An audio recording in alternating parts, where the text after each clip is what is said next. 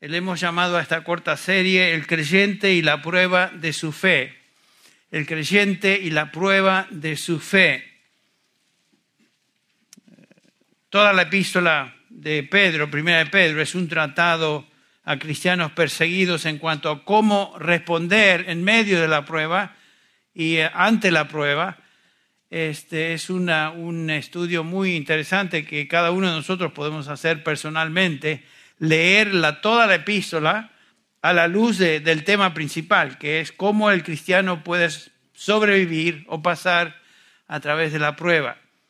En este capítulo 4 que estamos considerando, Pedro se enfoca en la prueba del cristiano por causa de la justicia.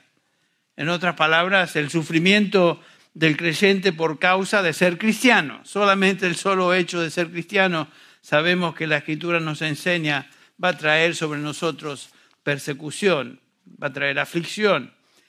Y como vamos a leer en los versículos del 12 al 19, el apóstol Pedro nos está diciendo que debemos esperar la aflicción eh, y es algo normal para los creyentes.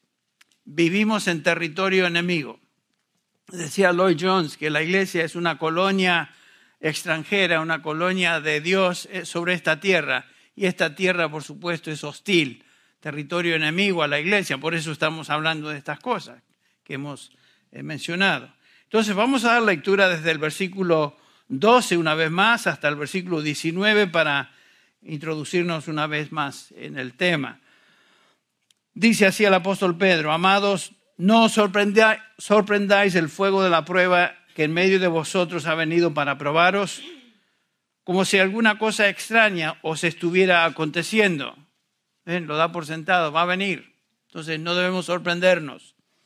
Antes bien, en la medida que compartís los padecimientos de Cristo, regocijaos para que también en la revelación de su gloria os regocijéis con gran alegría. Si sois vituperados por el nombre de Cristo, dichosos sois, pues el Espíritu de gloria y de Dios reposa sobre vosotros. Ciertamente por ellos Él es blasfemado, pero por vosotros es glorificado. Que de ninguna manera sufra alguno de vosotros como homicida, o ladrón, o malhechor, o por entrometido. Pero si alguno sufre como cristiano, que no se avergüence, sino que como tal glorifique a Dios. Porque es tiempo de que el juicio comience por la casa de Dios y si comienza por nosotros primero, ¿cuál será el fin de los que no obedecen el Evangelio de Dios? Y si el justo con dificultad se salva, ¿qué será del impío y del pecador? Por consiguiente, los que sufren conforme a la voluntad de Dios, encomienden sus almas al fiel Creador haciendo el bien. Esta es una tremenda porción del Nuevo Testamento en cuanto al cristiano y la tribulación, las diversas pruebas por las cuales pasamos. Y hemos mencionado en los miércoles anteriores que todos nosotros pasamos por pruebas, distintas pruebas, diversas pruebas, como dice Pedro. Y Pedro está subrayando aquí tribulación por causa de vivir una vida santa en, un mundo pecaminoso. Si somos cristianos, sufriremos persecución en este mundo. Es una, una garantía, ¿notaron eso? Vivimos, como dije, en territorio enemigo y por lo tanto debemos esperar sufrimiento. Es tan seguro como el día sigue a la noche. En el mundo tendréis aflicción. No es una posibilidad, esta es una promesa. En el mundo tendréis aflicción, mas confiad, yo he vencido al mundo. Y hay varias cosas que estamos aprendiendo acerca de la aflicción en estos estudios, en estos días miércoles. En primer lugar, como ya lo acabamos de leer, el apóstol Pedro nos dice que debemos esperar la prueba. No, no nos debe sorprender cuando por motivos de nuestra fe sufrimos intensamente.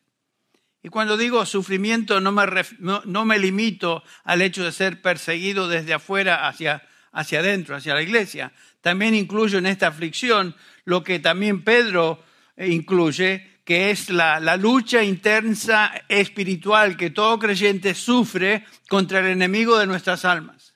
Ahí en el capítulo 5, versículo 9, después de habernos dicho que debemos resistid al diablo que anda como león rugiente buscando a quien devorar. Agrega el versículo 9, resistidle firmes en la fe, sabiendo que las mismas experiencias de sufrimiento se van cumpliendo en vuestros hermanos en todo el mundo. O sea que eh, Pedro no se limita al sufrimiento que venía por la persecución del imperio romano, por, particularmente por Nerón, sino que se incluye en, esta, en este sufrimiento todo tipo de pruebas, inclusive la prueba espiritual, la lucha que tenemos contra el diablo y sus huestes. Entonces, estamos viendo que es importante recordar eso. En primer lugar, entonces, recordamos que las pruebas no nos deben sorprender, ya lo hemos visto. En segundo lugar, eh, no solamente que no nos deben sorprender las pruebas, sino que vemos que eh, son parte íntegra del ser cristianos. El Señor Jesús ya lo dije, ya lo mencioné, en el mundo tendréis aflicción, Juan 16, 33.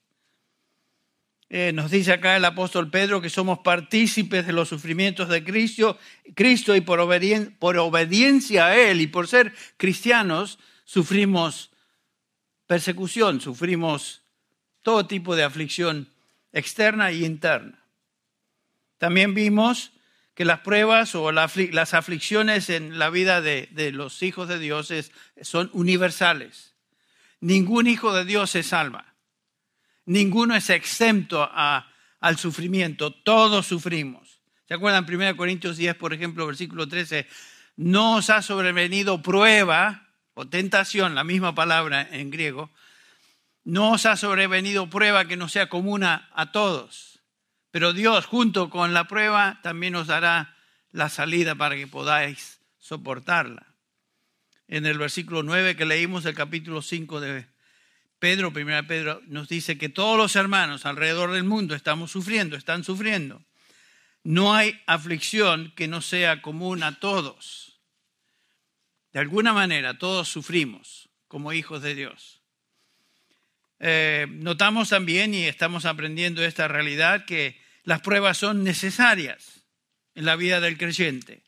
Ya nos dijo el apóstol Pedro en el capítulo 1, versículo 6, que en medio de la prueba os regocijáis grandemente, aunque ahora por un poco de tiempo, si es necesario, y la idea no es si sí o no, la idea es ya que es necesario, esa sería una mejor traducción, ya que es necesario, seáis afligidos con diversas pruebas. O sea, las pruebas son necesarias.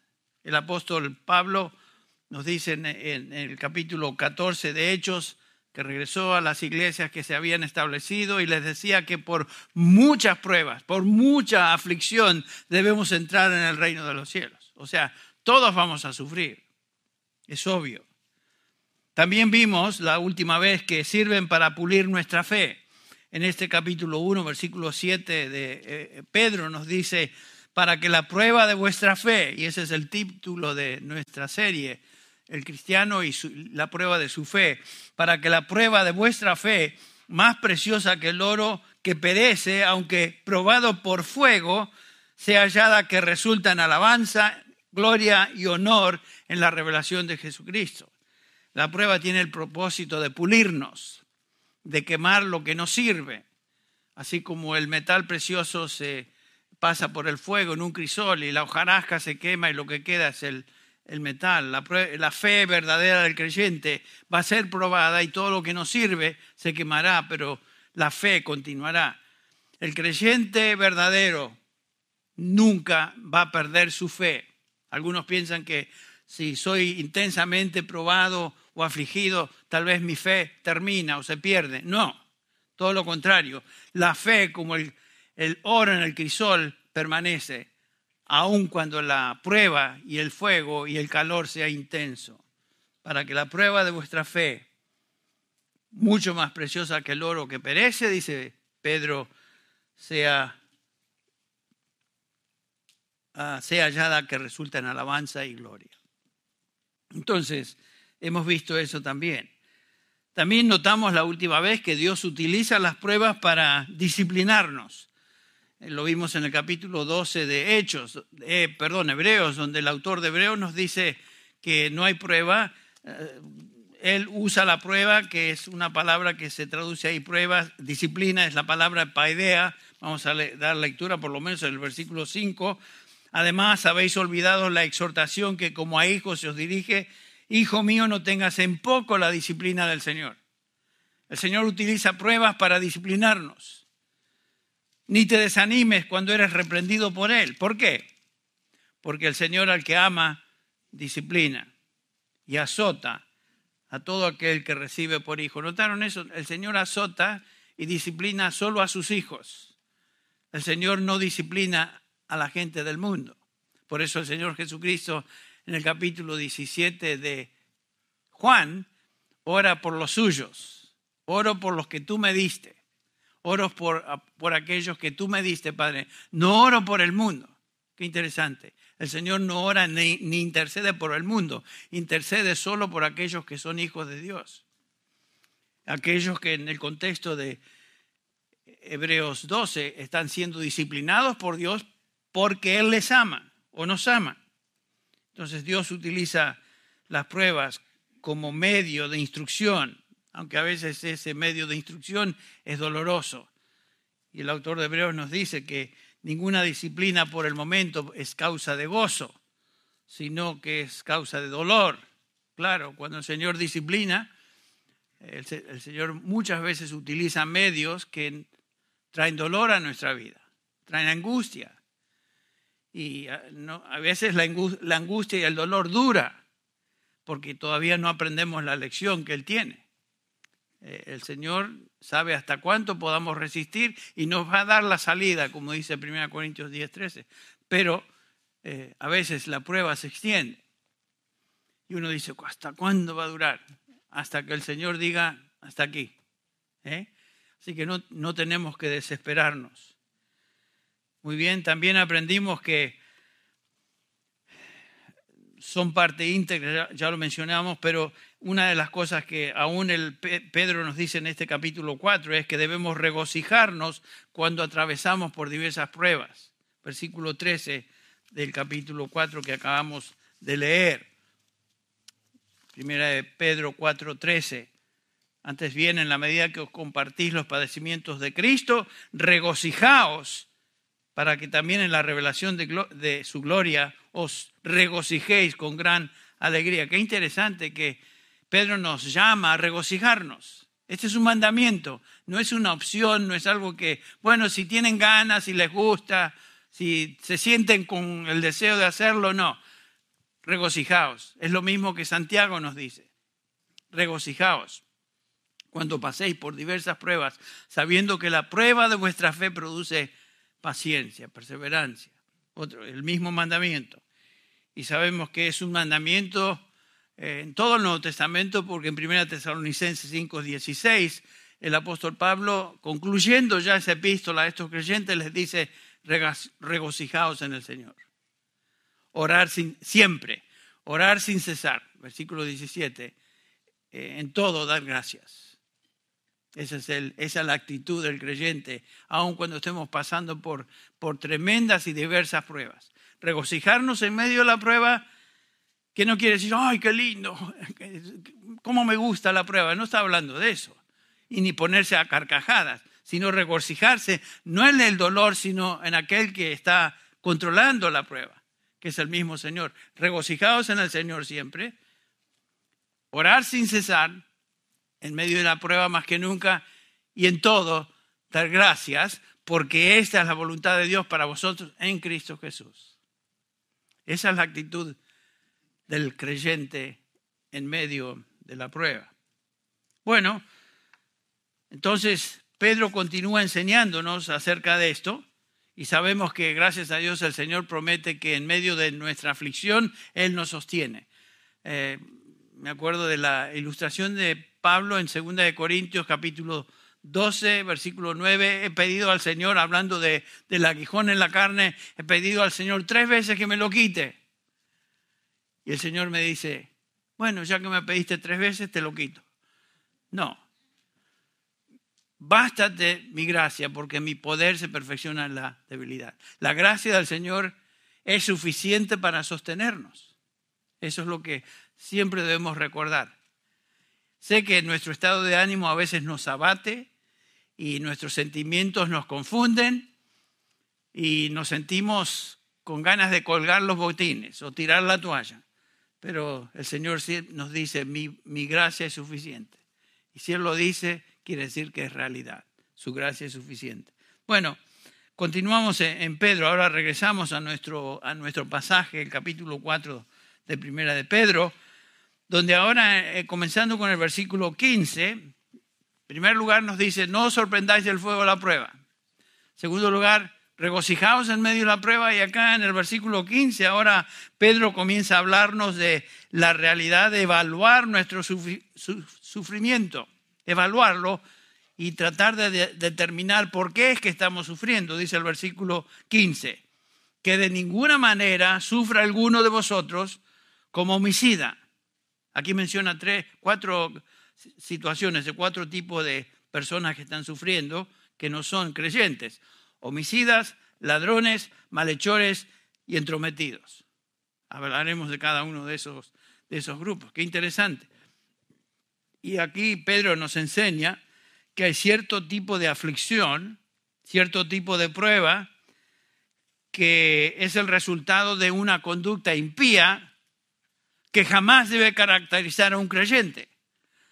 Eh, ha hablado de sufrir por causa de la justicia y de repente en el versículo 15 nos comienza a hablar de sufrir ahora, cuidado que no suframos por una de estas razones.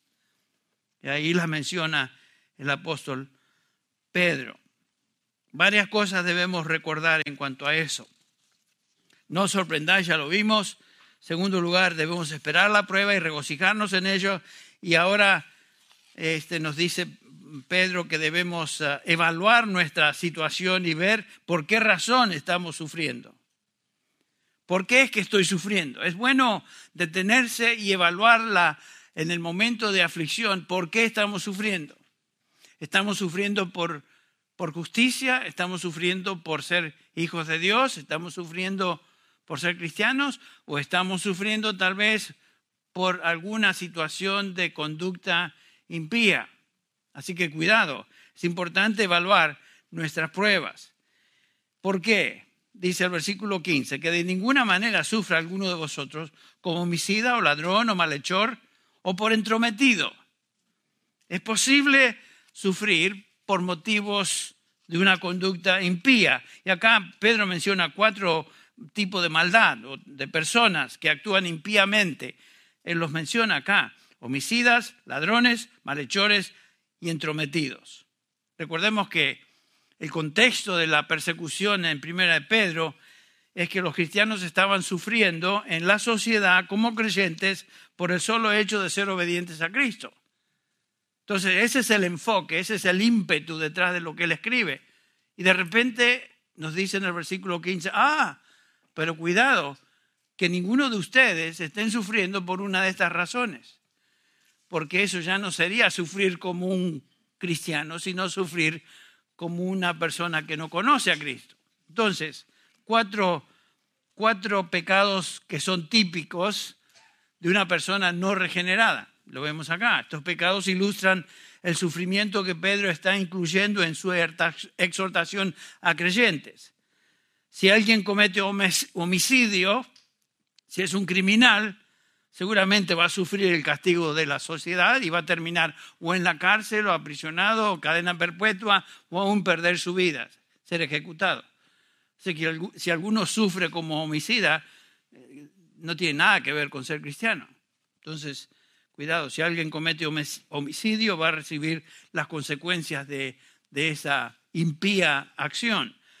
Si alguien toma lo que no le pertenece, o sea, es ladrón, sufrirá también las consecuencias de su conducta. ¿Se acuerdan lo que decía Pablo en, Efesios 4? El ladrón ya deje de robar o que ya no ladre más, como decía una persona. Este, si eres ladrón o esa es tu tendencia, déjate de hacer esas cosas. Y por supuesto, aquí también lo incluye, lo incluye Pedro en esta exhortación. Qué interesante que posiblemente el robar, el obtener cosas que no son mías o, tratar de obtener eh, ya sea dinero o, de alguna manera otras cosas que no, no me pertenecen era, era, algo notable en el Nuevo Testamento. Y por eso las exhortaciones que tenemos en el, en el tal. Dice Pedro, si alguno roba, sufrirá las consecuencias de su conducta. Entonces, no está sufriendo como un cristiano, un ladrón, está sufriendo por lo que es, por ladrón. Y después una otra descripción, si alguno sufre como malhechor, es una referencia que resume a todo tipo de impiedad y pecado. Un malhechor. Eh, entendemos la idea.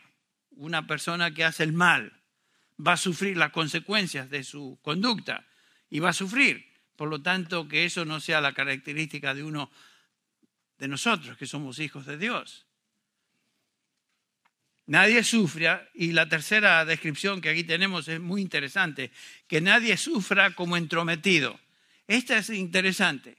Y si ustedes lo leen en el contexto de lo que está diciendo Pedro, nos llama la atención. Nadie sufra como entrometido. ¿A qué se refiere Pedro? Es la única vez que esta palabra aparece en el Nuevo Testamento y por lo tanto representa en un sentido un desafío para el intérprete, para el estudioso, para el, comentarista, para el, estudioso de la Biblia. Algunos dicen que esta palabra se refiere a un metido en lo que no le incumbe. Puede ser. Hay gente metiche, hemos conocido gente metiche, pero no creo que se refiera necesariamente a eso. Puede ser no lo dice exactamente, gente que se anda metiendo en cosas que no le incumben y son molestos. ¿Ok? Algunos piensan que esta palabra eh, es una referencia a un peleonero, un matón, uno que anda en busca de, pelea. Puede ser, no sé. Otros dicen que la palabra se refiere a un revolucionario, a, a una persona, un tipo que está listo para crear conflicto en la sociedad. Es un activista. Y me hizo pensar en estas turbas que vemos por la tele, en las noticias. Imagínense que, en, ese, en, ese, grupo de, de sinvergüenzas se meta un cristiano. Terrible. No cabe eso con un creyente. Entonces, Pedro hace, referencia a lo que no cabe con un creyente. La palabra es a lo a los tres episcopos, a los trepíscopos. Esa sería la palabra. Sabemos que la palabra episcopo es la palabra que se usa en el Nuevo Testamento para referirse a un, a un líder en la iglesia, uno que dirige, que supervisa a otros. Pero acá es una palabra interesante que se traduce como entrometido. Si ustedes tienen la Biblia de las Américas, tiene una muy buena nota ahí en el, al, margen, al margen de la Biblia de las Américas, dice, una persona que supervisa los asuntos de otro. Bueno, eso no parece ser malo, pero la idea es esta, aquí, uno que se mete en los negocios que no son suyos. Esa es la idea. Puede ser una de estas personas que acabo de describir, pero ¿por qué se encuentra ese individuo o este pecado en esta lista que Pedro menciona? Creo que hay una buena razón en el contexto de la epístola y se lo recuerdo. Es muy posible que Pedro tenga en mente a un individuo que se está metiendo en cosas que inquietan, que traen turbación a la sociedad o al gobierno establecido. Es una referencia a agitación política, a turbas. Y un cristiano, ya enseñó el apóstol Pedro, en el capítulo 2, versículo 13, debe ser un ejemplo de sujeción a las autoridades que Dios ha establecido. Lo leemos. Primera, el capítulo 2, versículo 13. Someteos por causa del Señor a toda institución humana, ya sea al rey como autoridad, a los gobernadores como enviados por él para castigar a los malhechores y alabanza a los que hacen el bien. Entonces la idea es esta que si alguien se entromete en asuntos políticos que tienen el, objetivo de, causar disturbios, trastornar, va a recibir la ira, la condenación de las autoridades. Esa es la idea. Entonces, en el contexto de la epístola, hay razón por la cual él incluye en esta lista los entrometidos. Cuidado, dice, que algunos de ustedes no sean entrometidos en situaciones que causen que las autoridades vengan contra ustedes porque están metiéndose en cosas que no les corresponden. Están levantando turbas, son agitadores. Esa no es la posición de ningún cristiano. Por eso se encuentra en esta lista. Así que si eres cristiano, dice Pedro, debes vivir como una persona a la cual se refiere Pablo. Ustedes recuerdan en 1 Tesalonicenses 4:11, y a que tengáis por vuestra ambición el llevar una vida tranquila y os ocupéis en vuestros propios asuntos. Eso es lo que dice Pablo. Como creyentes, esa debe ser nuestra característica. Vivir una vida tranquila, apacible, eh, que traiga un testimonio a la sociedad y ocuparnos en nuestros propios asuntos, no meternos en cosas que no nos incumben, como sería el activismo político en este contexto. Vive en paz, está diciendo Pedro, no seas un revolucionario. No te entrometas en cosas que no, te incumben, no seas un agitador, esa es la idea. Esto no debe caracterizar, caracterizar a un discípulo de Cristo. Bueno, no creo que tengamos muchos agitadores políticos en medio nuestro, así que no, me preocupa eso en nuestra congregación.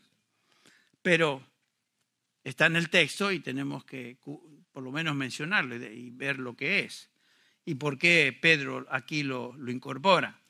Entonces, al evaluar nuestra prueba, cuando pasamos por aflicción, nos hacemos la pregunta, ¿por qué estamos sufriendo? ¿Es por causa de ser malhechor o es por causa de ser cristiano?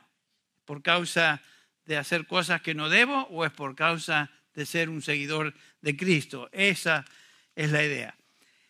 Un malhechor va a sufrir las consecuencias de su conducta impía. Este sufrimiento es merecido y por lo tanto debe avergonzarse por sufrir de esa manera. Tienes que evaluar tu sufrimiento. Tenemos que evaluar nuestro sufrimiento y Pedro continúa diciendo en el versículo 16 lo siguiente. Primera, el capítulo 4, versículo 16. Pero si alguno sufre como cristiano, noten que ahí Pedro utiliza la, vida, la palabra cristiano, que no se avergüence, sino que como tal, como lo que es cristiano, literalmente dice, en ese nombre que lleva como cristiano, glorifique a Dios. Si sufrimos por Él, somos bienaventurados y no debemos avergonzarnos. Esto es exactamente lo que el Señor Jesús enseña en el Sermón del Monte, en el capítulo 5, cuando dice el versículo 10, bienaventurados aquellos que han sido perseguidos por causa de justicia, pues ellos, pues de ellos es el reino de los cielos. Bienaventurados seréis cuando os insulten y persigan y digan todo género de mal contra vosotros, falsamente por causa de mí. Versículo 12, regocijaos y alegraos, porque vuestra recompensa en los cielos es grande, porque así persiguieron a los profetas que fueron antes que vosotros. El sufrimiento como cristiano no debe traer vergüenza, sino que debe traer bienaventuranza. El versículo 16 concluye diciendo, si alguno sufre como cristiano, que no se avergüence, sino que como tal, como el nombre de cristiano indica, glorifique a Dios. Literalmente, el griego dice, en ese nombre de cristiano, glorifique a Dios. Todo cristiano que sufre como cristiano, sufre en ese nombre, sufre por ese nombre. El hombre cristiano fue inicial, el nombre cristiano inicialmente fue dado como un apodo burlesco de los judíos para los seguidores de Cristo les decían, ah, cristianos, cristianos. Tal vez en algunos contextos se refieren a los cristianos de esa manera, pero inicialmente era un tono burlesco, era un, un símbolo de desprecio a los seguidores de Cristo, los cristianos. Pero qué interesante que más tarde, con el tiempo, los cristianos tomaron ese nombre como un motivo de orgullo. Y si le decían cristianos, bien, porque eso es lo que somos. ¿Quién es un cristiano? Un discípulo de Cristo, un seguidor de Cristo. Así que Pedro dice, bueno, si sufrimos como, cristianos, como el Señor Jesús lo dijo, bienaventurado, bienaventurados seis, sois. Si sufrimos como cristianos, somos bienaventurados y por supuesto glorificamos a Dios hago la pregunta, ¿por qué estás sufriendo hoy? Es vital observar que no estamos sufriendo por una, por una conducta impía, sino que debe ser por una realidad de lo que somos, cristianos. El versículo 17, Pedro nos da otra razón por la cual el sufrimiento y la persecución como cristianos es una dicha. En el versículo 14 ya nos dijo que si sois vituperados por el nombre de Cristo, dichosos sois. Y acá nos dice el versículo 17, porque es tiempo de que el juicio comience con la casa de Dios y que y si comienza por nosotros primero, ¿cuál será el fin de los que no obedecen el evangelio? Este es un versículo interesante. Eh, Pedro está diciendo que si sufrimos como cristianos por causa de llevar el nombre cristiano, debemos gozarnos y glorificar a Dios, porque ya nos dijo el versículo 14, somos participantes de los sufrimientos de Cristo. El versículo 14 también nos dice, el Espíritu de Dios reposa sobre nosotros, pero también acá nos dice el versículo 17 que es como señal de que Dios está juzgando a los suyos y debemos gozarnos en eso. ¿Qué quiere decir esto? Dice Pedro, es tiempo. La palabra tiempo es la palabra que se traduce de kairos, que no se refiere a tiempo eh, de reloj, sino que se refiere a una época. Es la época del juicio. Con la venida de Jesucristo, la época de la iglesia comenzó. Cristo vino y sufrió y este es el comienzo de los últimos tiempos. Los últimos días, los últimos tiempos en el Nuevo Testamento es la referencia al, tiempo que comienza con la primera venida del Señor Jesús y culmina con su segunda venida. Como iglesia hoy nos encontramos en estos últimos días, en esta dispensación. Y Pedro está diciendo que el tiempo de juicio ya comenzó. Y comenzó con la cruz cuando nuestros pecados fueron juzgados en Cristo y ahora nos encontramos en la época de juicio. Los sufrimientos de los hijos de Dios son parte del plan eterno que culmina en el, con el gran juicio en el trono blanco. Eso es la, el juicio de, las, de los impíos.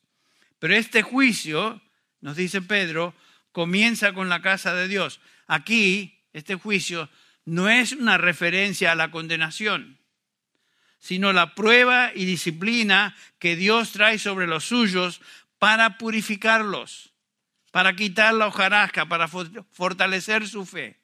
O sea, aquí, aquí el juicio de los creyentes no tiene nada que ver con, con este, condenación. Si Dios comienza su juicio y disciplina a los suyos, que es lo que Él hace, ya lo vimos, solamente a los suyos, ¿qué se debe esperar entonces, dice Pedro, de aquellos que no obedecen el Evangelio de Jesucristo? El Señor disciplina a, los suyos cuando no, no son obedientes. Dios a todo aquel que recibe por hijo disciplina. Comienza con la iglesia. Este juicio de, Dios sobre la iglesia es necesario para purificación de la iglesia. La iglesia debe ser purificada de toda contaminación. Dios primero juzga a los suyos para purificación, más tarde juzgará, a los impíos para condenación. O sea que el juicio de Dios eh, comienza con, con los suyos cuando Cristo venga por segunda vez, va a traer retribución a pecadores, a aquellos que no le aceptaron, a aquellos que le rechazaron, a aquellos que le persiguieron, y va a ser un juicio terrible. Noten cómo Pablo lo expresa en segunda de Tesalonicenses 1. Pueden leer los versículos del, 4 hasta versículo 9 y 10, pero vamos simplemente a, a hacer mención del versículo 8 dice Pablo, hablando del juicio de Dios sobre los que no creyeron en Él. El Señor vendrá, versículo 8, dando retribución a los que no conocen a Dios y a los que no obedecen el Evangelio de nuestro Señor Jesucristo. ¿Qué va a pasar con ellos en ese juicio? Estos sufrirán el castigo de eterna destrucción y serán excluidos de la presencia del Señor y de la gloria de su poder. Eso es lo que le, espera a los impíos. Dios finalmente juzgará a los impíos. Entre tanto, Él está disciplinando, purificando a su iglesia. Dios está probando a los suyos por medio de diversas pruebas. Y lo que vemos en estas situaciones como Alberta, lo que acabamos de mencionar de Israel, lo que acabamos de mencionar de la iglesia en países asiáticos, es lo que el Señor está haciendo. Está purificando a su iglesia por medio de tribulación, por medio de persecución, por medio de todo tipo de aflicción. Cuando la iglesia es perseguida y probada, como se ha observado en el mundo a través de la historia de la iglesia, en diferentes lugares, épocas, podemos ver a una iglesia purificada. Antes que el Señor venga por segunda vez, la iglesia tiene que ser testigo y predicar del Evangelio y tener impacto en la tierra, pero solo una iglesia purificada puede hacer eso. Así que cuando la iglesia es azotada por diversas pruebas, debemos orar por la iglesia, debemos orar por nuestros hermanos. Pero no es que Dios está trayendo castigo, Dios está purificando a su iglesia, está eh, purgando aquello que no sirve dentro de la fe de los suyos. Es interesante notar que desde el comienzo de la iglesia que se registra ya en el libro de los Hechos de los Apóstoles capítulo 2, la iglesia creció, la iglesia fue perseguida, eh, fue purificada por medio de la prueba y continuó creciendo, continuó multiplicándose. Por ejemplo, en Hechos 2, leemos ahí en el capítulo 2, versículo 41, que todos los que habían recibido su palabra, la palabra de Pedro en esa predicación, fueron bautizados y se añadieron aquel día como tres mil almas, en condiciones difíciles y en medio de una sociedad hostil, que era Jerusalén de esa época, se dedicaban continuamente a las enseñanzas de los apóstoles, a la comunión, al partimiento de pan y a la oración. Me imagino que los creyentes que están siendo perseguidos hoy si pensamos en Israel, si pensamos en Asia y podemos pensar en varios países asiáticos, están sin duda unidos, reunidos y se están dedicando a esto, al Señor, perdón, se dedican a las enseñanzas de los apóstoles, a la comunión unos con otros, al partimiento del pan y a la oración. Eso es lo que los hermanos alrededor del mundo están haciendo mientras están siendo perseguidos. ¿Y qué, cuál es el resultado de esto? El Señor, dice el versículo 47 de Hechos 2, añadía cada día al número de ellos aquellos que iban siendo salvos. El Señor añade a su iglesia los que van siendo salvos. Eso es prerrogativa de Dios. Ninguno de nosotros podemos convencer a nadie del Evangelio. Solamente Dios, por medio de su Espíritu Santo, convence de pecado y trae a, los individuos a fe en el Señor Jesucristo. Esa es su obra y esos son los que están siendo añadidos a la iglesia día tras día. Pero a veces ese, crecimiento numérico es el resultado de, del fuego de la prueba en la iglesia congregada. Bueno, lo vemos en Hechos, varios pasajes en Hechos capítulo 4 eh, comienza la persecución contra los, los creyentes acá mientras hablaban ellos, dice el versículo 1, se les echaron encima los sacerdotes, el capitán de la guardia, el templo y los saduceos, indignados porque enseñaban al pueblo y anunciaban a Jesús la resurrección de entre los muertos. Imagínense el crimen de estos. Anunciar a Jesús. Y les echaron mano y los pusieron en la cárcel hasta el día siguiente, pues ya era tarde. Pero muchos de los que habían oído el mensaje, creyeron, llegando el número de los hombres ahora como a cinco mil. De tres mil que vemos en el capítulo 2, pasan a cinco mil. Y bajo intensa persecución. ¿Por qué? Porque la iglesia estaba predicando, estaba haciendo testimonio. En el capítulo 5 de Hechos, leemos en el versículo 40, la segunda parte, después de llamar a los apóstoles, los azotaron y les ordenaron que no hablaran en el nombre de Jesús y los soltaron. Ellos pues salieron de la presencia del concilio y ¿qué hicieron? Dijeron, bueno, tal vez la persecución es demasiado, es mucha la, lucha, es mucho el conflicto aquí, mejor nos quedamos piola, perdón, estoy utilizando el lufarno argentino, nos quedamos calladitos, tranquilitos y no sufrimos más. Esa es solamente una expresión que se entiende en Argentina. De vez en cuando me salen estas cosas. Cuando estoy bien inspirado me sale. Y dice ahí el versículo 41, ellos saliendo de la presencia del concilio, que ya les había dicho, jamás hablen de este Jesús, salieron regocijándose de que hubieran sido tenidos por dignos de padecer afrenta por su nombre. O sea, la persecución se desató por ser fieles a predicar el Evangelio, por el nombre de Jesús. Y todos los días en el templo y de casa en casa no cesaban de enseñar y predicar a Jesús como Cristo. Y en el capítulo 6, por aquellos días, al multiplicarse el número de, los discípulos, más persecución, más crece la iglesia. Más persecución, más fieles son a predicar el Evangelio. Y el Señor bendice a su iglesia en medio de la prueba, en medio de la dificultad.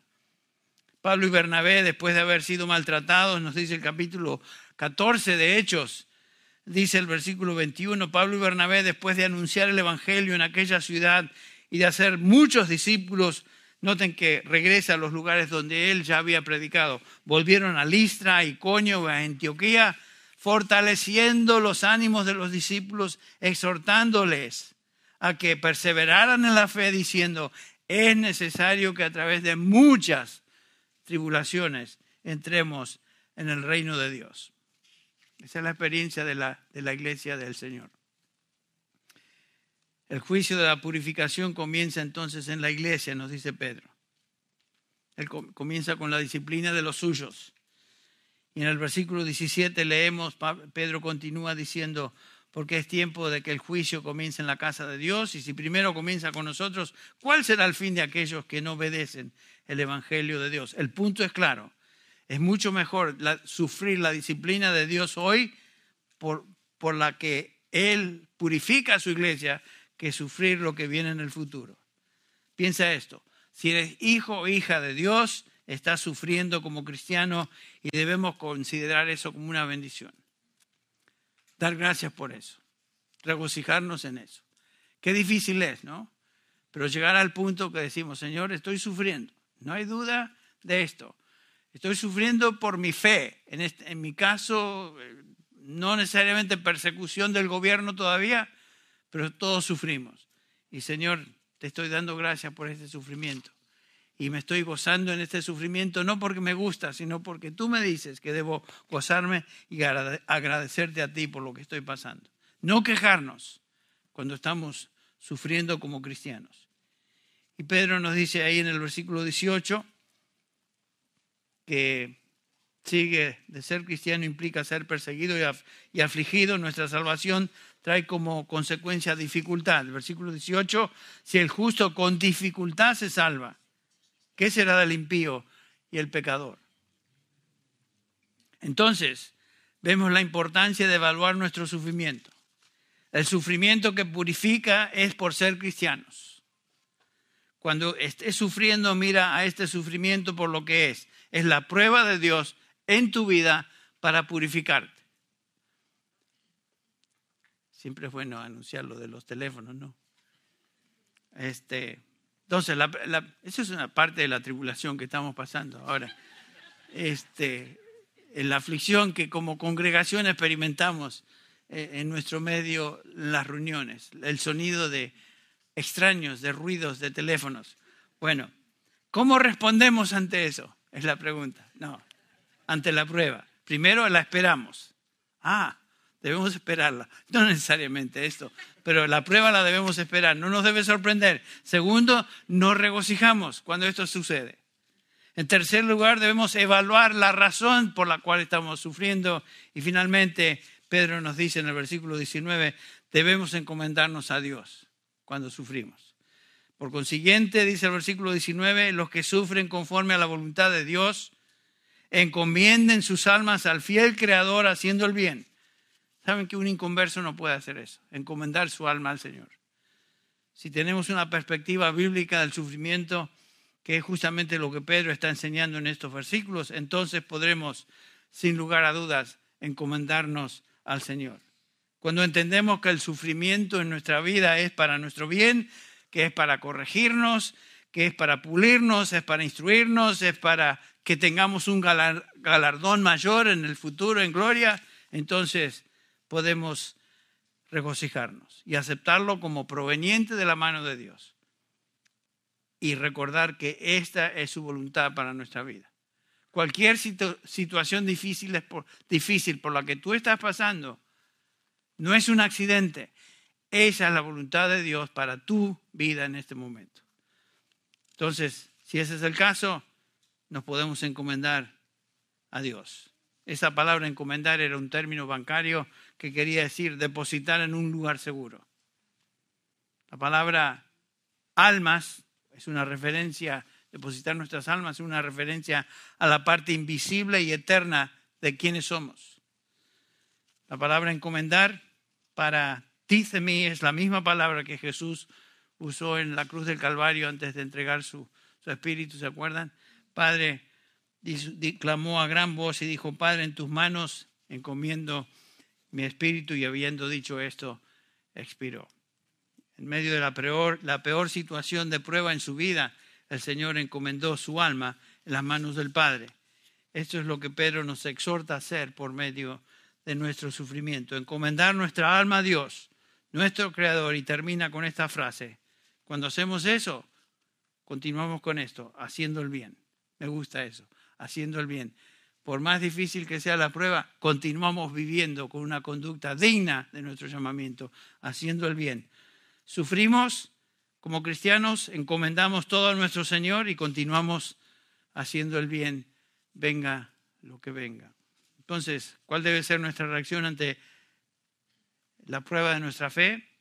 Lo esperamos, nos gozamos, hacemos inventario de lo que estamos sufriendo y el resultado, de, si es el resultado de nuestro pecado, el resultado de ser fiel y Dios simplemente nos está puliendo y por lo tanto nos encomendamos a Él.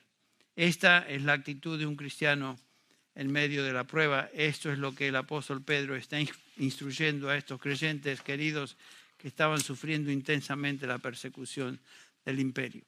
Bueno, hasta aquí llegamos hoy. Continuaremos la próxima vez, pero Creo que vamos a orar, inclinar nuestras cabezas y pedir que el Señor bendiga nuestras vidas, nos utilice y siga bendiciendo y utilizando en medio de las circunstancias difíciles por las que todos de alguna u otra manera nos encontramos.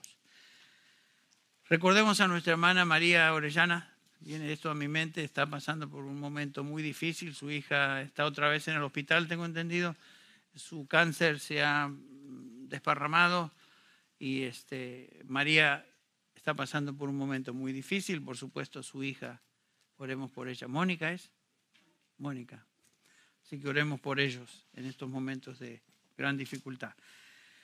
Padre, te damos gracias una vez más por tu palabra, eh, la instrucción de tu palabra a todos tus hijos, aquellos que por ser hijos tuyos, por ser cristianos, sufrimos de una u otra manera todo tipo de prueba y te damos gracias por la promesa de que por cada prueba que pasemos, tu gracia es suficiente y que tú darás la salida, aunque no la veamos. Tú darás la salida para que la podamos soportar. Esa es lo que tu palabra nos enseña. Señor, ayúdanos a, repasar estos principios que hemos visto. Ayúdanos a abrazarlos Señor, ayúdanos a pensar en la prueba como algo que viene de tu mano y por lo tanto es para nuestro bien. Y gracias, Señor, porque estamos en tus manos. Por lo tanto, nos encomendamos a ti, cada uno de nosotros y cada uno de nuestros hermanos. Cada una de aquellas circunstancias difíciles por las cuales nuestros hermanos están pasando ahora. Te pedimos, Señor, a favor de, de aquellos que están sufriendo tanto en nuestra congregación como fuera de nuestra congregación, particularmente eh, tu iglesia perseguida eh, alrededor del mundo hoy. Gracias te damos por este privilegio de, estar en una congregación que te ama, una congregación que es fiel a tu palabra, una congregación donde nos has permitido servir y estar por tantos años. Y rogamos que tú continúes con tu mano de bendición protegiéndonos pero Señor, estamos conscientes que no es algo que podamos dar por sentado siempre, sino que en tu providencia, en tu soberanía, eh, tú decides traer aflicción a tu iglesia en diferentes momentos de la historia, en cada época. Y Señor, gracias te damos por, por este día, por esta, estos, estos momentos de reflexión en tu palabra. Llévanos con bien a nuestros hogares, pensando, meditando, Señor, y trae a nuestra memoria, a nuestro corazón, aquellas cosas que han tenido impacto en nosotros y que tú quieres que aprendamos. Pedimos esto en el nombre de Jesús. Amén.